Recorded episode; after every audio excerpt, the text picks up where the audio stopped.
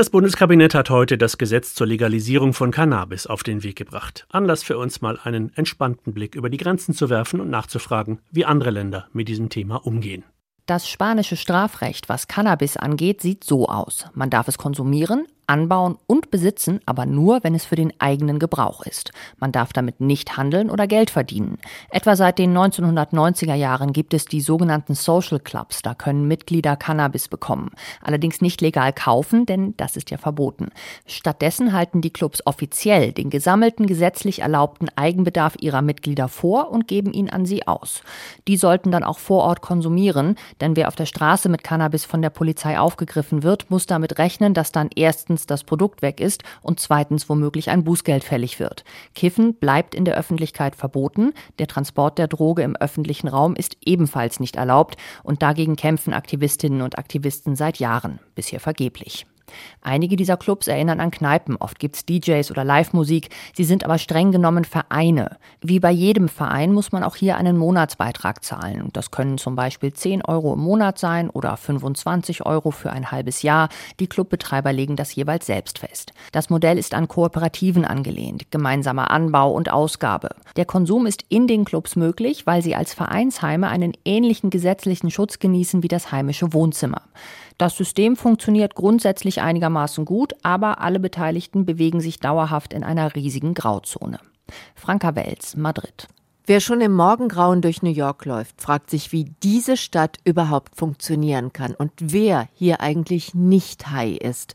Fußgänger laufen von einer süßlich beißenden Wolke durch die nächste, Während New York sich bei Zigaretten als rauchfreie Stadt rühmt, darf seit über zwei Jahren nach Lust und Laune gekifft werden, und zwar überall. Wer mindestens 21 Jahre alt ist, darf bis zu 85 Gramm Gras besitzen, die städtische Cannabis-Kontrollstelle will bis zum Jahresende 175 Lizenzen für legale Shops vergeben. Vorrangig sollen die an Leute gehen, die schon einmal wegen Marihuana-Besitzes in Schwierigkeiten geraten sind.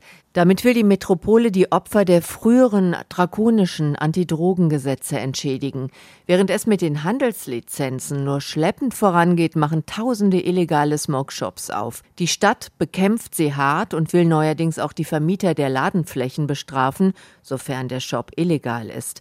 Der allererste legale Grasshop erlebt dagegen seit einem Jahr ein gutes High. Mit Ölprodukten, Fruchtgummis, Lollipops und klassischen Joints machte dieser Shop der Non-Profit-Kette Housing Works rund 12 Millionen Dollar Umsatz. Antje Passenheim, New York.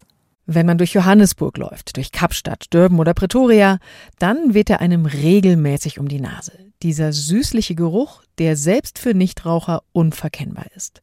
Cannabis darf an öffentlichen Orten ganz legal geraucht werden und das im ganzen Land. Vor fast fünf Jahren schon hat das Verfassungsgericht entschieden, für den persönlichen Gebrauch sind Besitz und Anbau von Marihuana legal. Und auch der Konsum kennt nur dort Grenzen, wo zum Beispiel Kindereinrichtungen sind oder Gesundheitszentren. Dacha, wie Cannabis in Südafrika genannt wird, kann man an vielen Orten kaufen.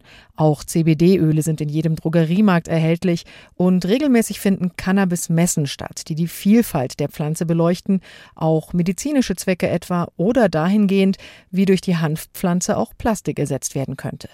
Dacha, das den Rauschstoff THC enthält, ist in manchen Kreisen beliebter als in anderen. In einigen Vierteln Johannesburgs ist es die Standardzigarette und auch in Studentenwohnheimen zum Beispiel.